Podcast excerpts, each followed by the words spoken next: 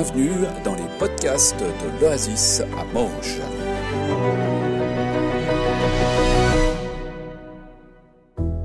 Bonjour à tous, ça fait très plaisir d'être avec vous ce matin, mais je vous avoue que c'est aussi un défi. Euh, la semaine a été très très très chargée, avec pas mal de complications au boulot aussi. Et puis, euh, du coup, euh, la fatigue et tout ça, c'est un petit peu un défi. Et puis, c'est un défi qu'on partage avec Claude, parce que voilà, lui, ça fait trois jours qu'il était à One, il a fini de plier cette nuit toute la vidéo. Voilà. Mais on est là, et puis Dieu est bon. Et on a vraiment envie de passer un bon temps ensemble ce matin autour du thème planter un arbre. Quel est le meilleur moment pour planter un arbre?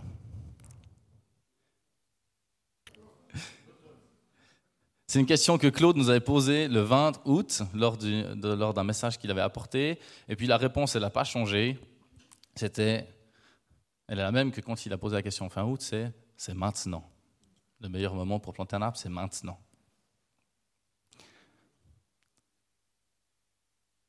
Alors concrètement, qu'est-ce qu'on va faire ce matin? Et qu'est-ce que ça signifie? Parce que ceux qui sont curieux ou qui ont déjà regardé, ils ont vu qu'il y avait effectivement un petit arbre qui a été planté euh, supplémentaire sur la parcelle là-devant. Puis ceux qui ne l'ont pas vu, ben, vous le verrez juste après.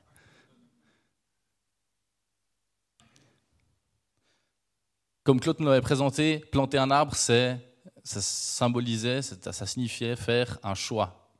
Faire un choix d'entrer dans un processus, de s'engager dans une direction aujourd'hui. Pas hier, pas demain, mais aujourd'hui. Pourquoi aujourd'hui? Parce que le passé, je ne peux pas le changer, puis le futur, ben, il y a une partie des choses que je peux essayer de maîtriser, mais concrètement, je ne maîtrise pas grand-chose de tout l'environnement que j'ai autour de moi. Par contre, aujourd'hui, je ne maîtrise pas tout aujourd'hui, mais je maîtrise davantage et je peux faire un choix. Je ne vais pas me dire dans une année, dans trois ans, dans dix ans, si seulement j'avais fait ce choix-là avant si seulement je m'étais lancé, si seulement j'avais su ce que ça impliquait et tout, tout ça, j'aurais dû faire un choix, j'aurais dû changer. Et Claude nous avait interpellé avec ce texte de 1 Pierre 4, les versets 7 à 11. Je ne vais pas les relire ce matin, mais c'est un texte qui nous accompagne aussi avec le conseil pastoral toute cette période. Et puis qu'on vous invite à, à, relire puis à méditer aussi encore ces prochains temps, parce que je crois que c'est un texte qui est riche aussi pour le temps la période qu'on vit ensemble.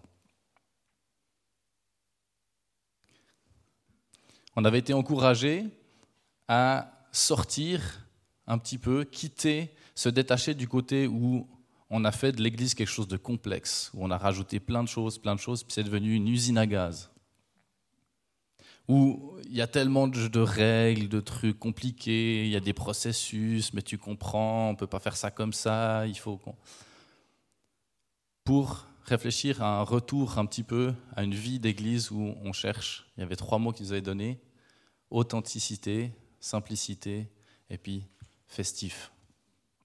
Authentique, simple et festif. Se centrer sur qu'est-ce que Jésus a fait et puis faire de même. Aller à la rencontre des personnes, des gens qui nous entourent, partager ce que je vis, ce que le royaume de Dieu fait dans ma vie, ce qui change dans ma vie, et, en être un témoin. Partager ce don de la vie éternelle qu'on a reçu. Aimer Dieu entièrement, aimer mon prochain concrètement. Être authentique dans ma relation à Dieu, mais dans la relation avec mes frères et sœurs en Église. Et puis authentique avec toutes les personnes qui sont dans mon entourage, ma famille, mes voisins, mes amis, mes collègues. Être authentique, transparent, savoir dire l'exemple qui a été donné, enfin voilà, si ça va pas, savoir dire écoute, ça va pas. Et puis, et puis pas se mettre dans, des masses, dans des choses, dire ah ben ça ne le fait pas trop de paraître comme ça. Vivre une relation à Dieu dans la simplicité. La simplicité, j'ai pas besoin d'être différent que tel que je suis aujourd'hui pour m'approcher de Dieu. Ça ne veut pas dire que Dieu souhaite que je reste comme je suis aujourd'hui, mais il m'accueille aujourd'hui tel que je suis. Je n'ai pas besoin d'être autre chose, d'être différent. Je peux simplement venir vers lui. Et de la même manière qu'on puisse avoir cette simplicité aussi d'accueil de l'autre, de l'accueil premièrement déjà dans notre, famille d'église, l'accueil de l'autre tel qu'il est, dans la simplicité, mais aussi accueillir ceux qui nous entourent, ceux qu'on côtoie tous les jours dans, dans nos différents cercles. Et puis, une vie d'église, une vie personnelle, festive. Or, on vient de parler d'authenticité, le but c'est pas d'ignorer les difficultés puis dire euh, tout va bien puis d'être hypocrite, tout va bien or que tout va mal. Mais il y a quelque chose d'une joie qui doit nous habiter d'appartenir à Dieu. Et c'est peut-être des fois quelque chose qu'on a besoin de retrouver, cette joie.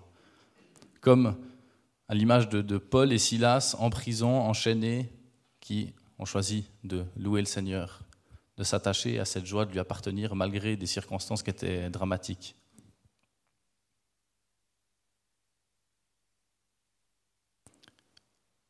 L'oasis plante un arbre. C'est pas un palmier. Ce message qui a été apporté, il n'a pas laissé indifférent quelques personnes d'entre vous, en tout cas, puisque à la suite de ce culte-là, il y a plusieurs personnes qui nous ont dit, mais ce serait bien peut-être d'aller un peu plus loin et puis réellement on plante un arbre. Et puis ça nous a fait réfléchir. Et puis bah, la décision est venue de se dire, bah, oui, effectivement, il y, a, une symbolique, il y a quelque chose qui est intéressant de vouloir vivre ensemble, puis de se dire, on va réellement planter physiquement un arbre. Qui a symbolisé une décision à la fois d'église, mais peut-être aussi des décisions personnelles qu'on peut euh, euh, mettre euh, avec cette décision collective ensemble.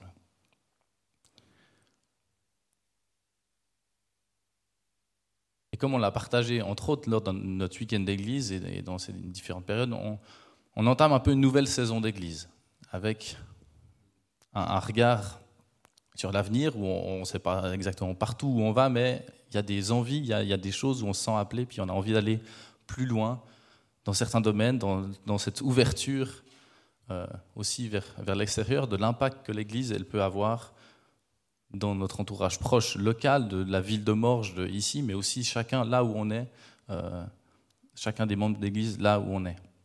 Et puis, accompagné aussi de ces trois mots qui, qui vraiment nous ont interpellés, authentique, simple, festif, et puis dire, mais on veut asseoir ça, ce, désir-là.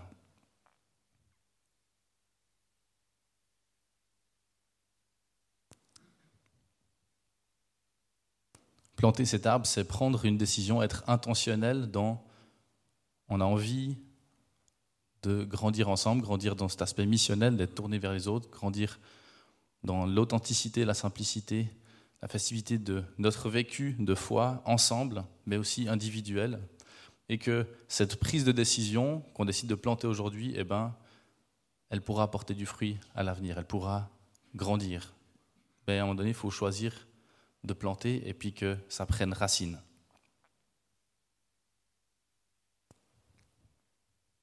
Le, le fruit ne sera pas là tout de suite, mais ça commence maintenant. Le travail commence maintenant. J'aimerais vous partager une petite image qui nous est venue au, conseil pastoral aussi, par rapport à cet arbre qu'on plante. Alors heureusement, l'arbre qui est dehors est beaucoup plus beau que l'espèce de croquis que j'ai fait là, qui est très, euh, très imparfait. Voici un arbre, il a un tronc, il a quelques branches. L'arc de cercle, là, ça symbolise un peu la motte de terre que quand on vient planter un arbre, enfin voilà, il est accompagné, il y a le lot de racines avec euh, la motte de terre qu'on y met avec. Et je vais premièrement m'arrêter sur cette motte de terre qu'elle a. Parce que si je plante un arbre, que je l'amène avec des racines toutes nues, rien du tout, je fais juste un trou, puis je le pose comme ça. Ah, J'y mets aussi les piquets pour qu'ils tiennent les chances pour que cet arbre porte du fruit, elles sont assez faibles. Même la survie de l'arbre en soi, elle est assez faible si, si je me dis juste, bon, voilà, tu as déjà des racines, débrouille-toi, tu vas y arriver.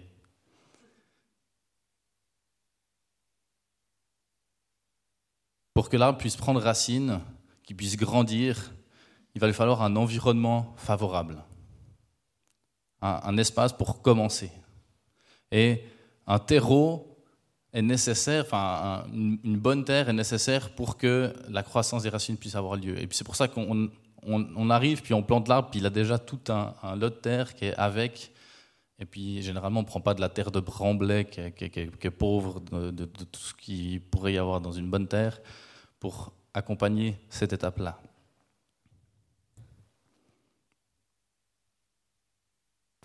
Et en plantant cet arbre aujourd'hui, la décision qu'on a envie de prendre aussi en tant que responsable de la communauté, c'est de fournir l'environnement favorable à ce que la vie spirituelle des personnes qui côtoient l'oasis, elle puisse se développer.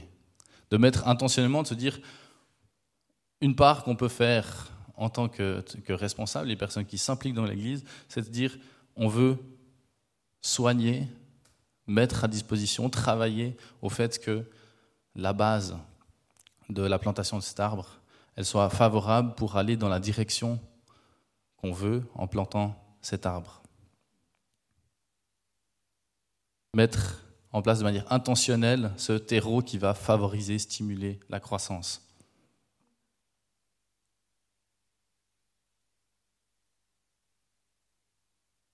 Un environnement dans lequel cette mission de Jésus d'aller aimer les uns les autres, de porter cet amour auprès de notre entourage.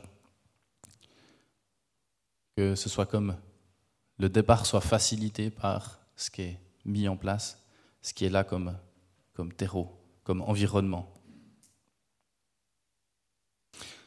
Si l'image de Starb, ça représente un petit peu enfin, l'Église dans, dans, ce qu'on veut y, y, vivre, et son action, où sont les membres, ils sont où dans le dans l'arbre? Est-ce qu'ils sont un peu là, ils sont un peu là, ou ils sont un peu là? Ah lui, lui il est quand même, euh, il est fort, il est lui je pense qu'il doit être dans le tronc. Ah lui il est bien dans la réflexion, il doit être dans les racines, dans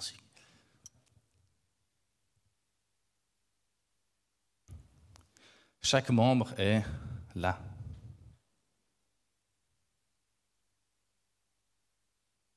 Puis il y en a un autre qui est là. Puis il y en a un autre qui est là. Etc.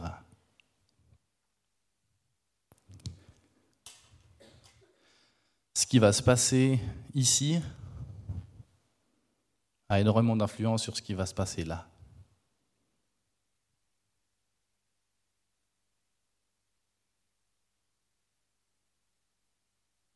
Alors une question qu'on peut se poser,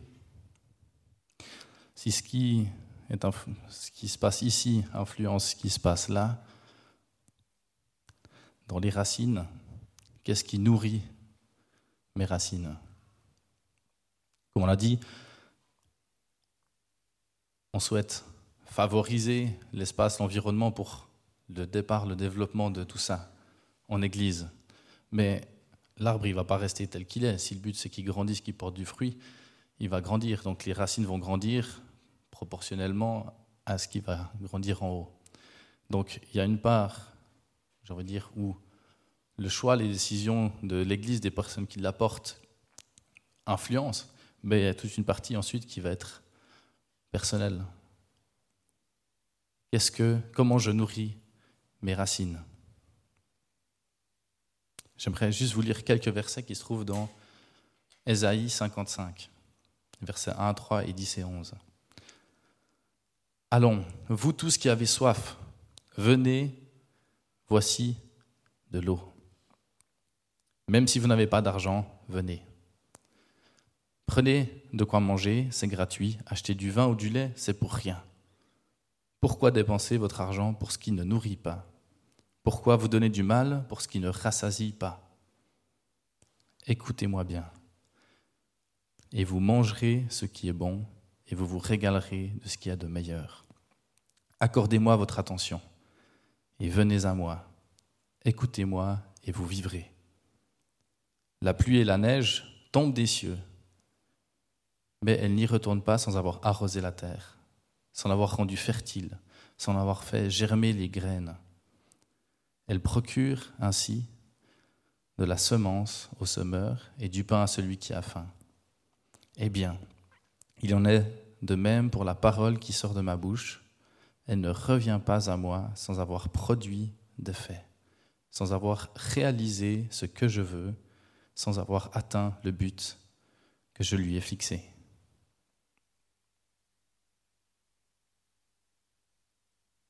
Qu'est-ce qui nourrit mes racines?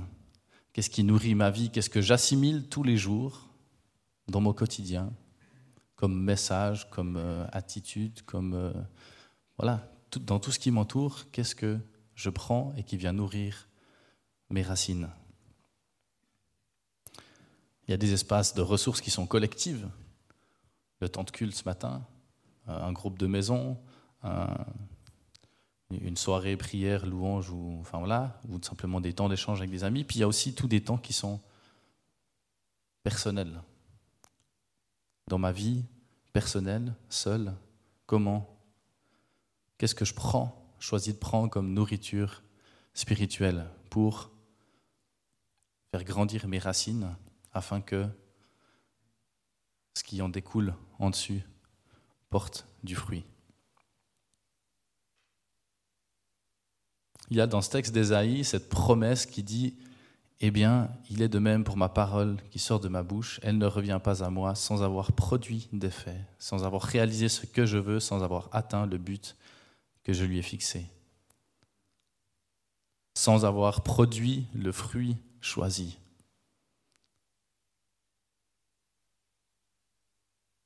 Si je me nourris de cette parole de vie, c'est un fruit de vie qui va pouvoir jaillir. C'est ma responsabilité de choisir de planter un arbre. C'est aussi ma responsabilité de choisir quelles ressources, comment je vais nourrir les racines de cet arbre. Mais là-dedans, ensuite, Dieu permet de faire croître, de porter du fruit, il me porte dans tout ça. Mais j'ai un choix, une position à prendre, de dire, premièrement, je veux planter, et je veux choisir de nourrir cet arbre et de quelle manière je choisis de le nourrir. Et parfois, les fruits qui peuvent en découler sont des fois insoupçonnés aussi. On peut être surpris de ce qui peut se dégager quand tout d'un coup, il y a la vie qui est là. J'aimerais juste prier et je passerai la parole à Claude pour une deuxième étape. Euh, avant qu'on aille dehors.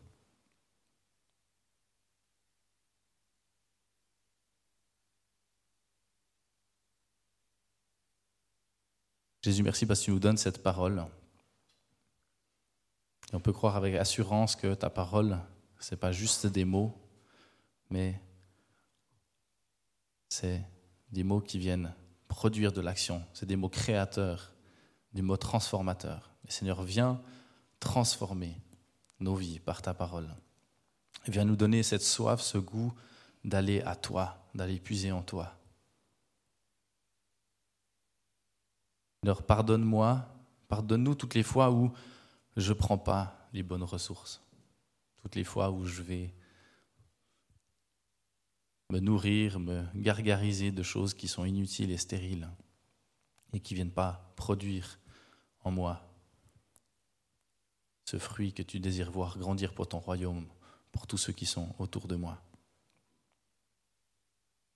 Seigneur, je veux te donner plus de place dans mes choix, qu'on puisse donner plus de place dans nos choix, à ta volonté, à ta vie.